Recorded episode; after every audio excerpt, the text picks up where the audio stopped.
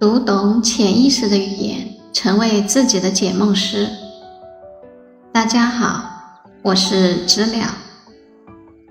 今天我们开始成为自己的解梦师系列课程。第一讲，我们首先要知道梦到底是什么。我们先来看一个小故事。有一户人家，家里边有两个孩子，一个是聋子，一个是盲人。他们生活在同一个家庭里边，他们生活的地方也是同一个地方。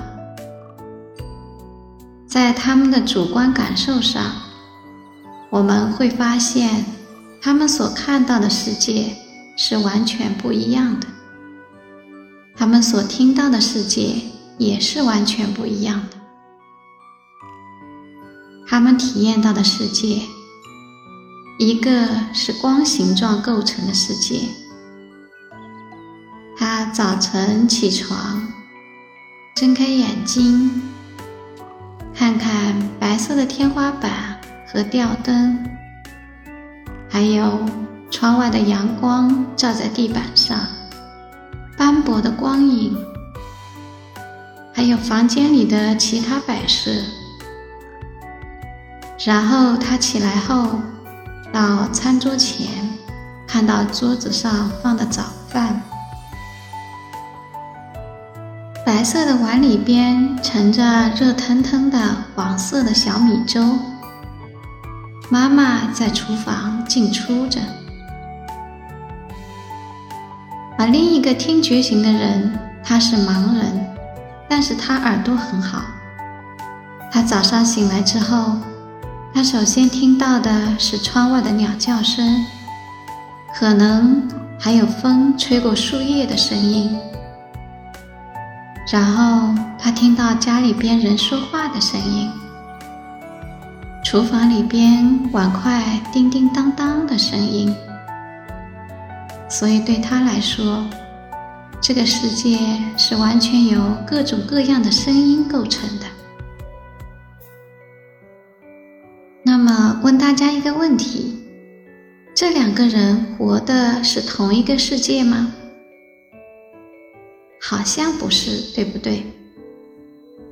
虽然他们实际上是生活在同一个世界。但是他们主观感受到、他们看到的、听到的、他们感觉到的世界，其实取决于他们的认知器官。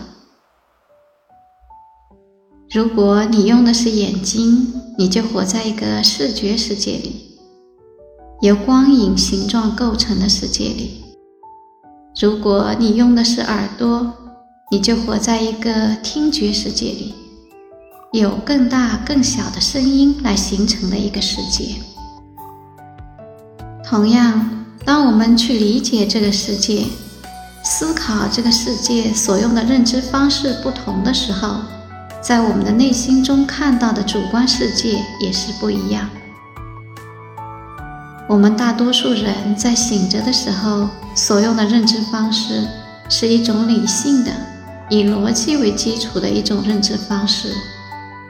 更偏向于左脑思考，也可以称作左脑思维。在清醒的时候，我们的五官都是很好的开启的，它们给我们源源不断的提供素材，这些素材被我们用左脑思维组织起来，形成一个理解或认知。但是在我们睡着了之后，我们做梦的时候，好多东西都变了。首先，在睡觉的时候，你会闭上眼睛，你的视觉信息很少，你的听觉信息能听到一点东西。即使你睡着了，但是也不多。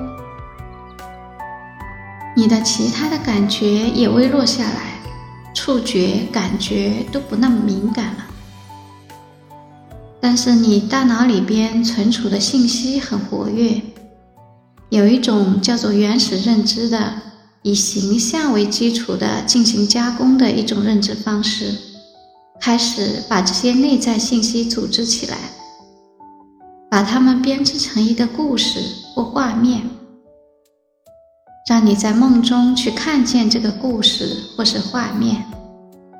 我们也可以称为右脑思维，去理解这个世界。所以，实际上，我们每个人是交替活在两个世界的。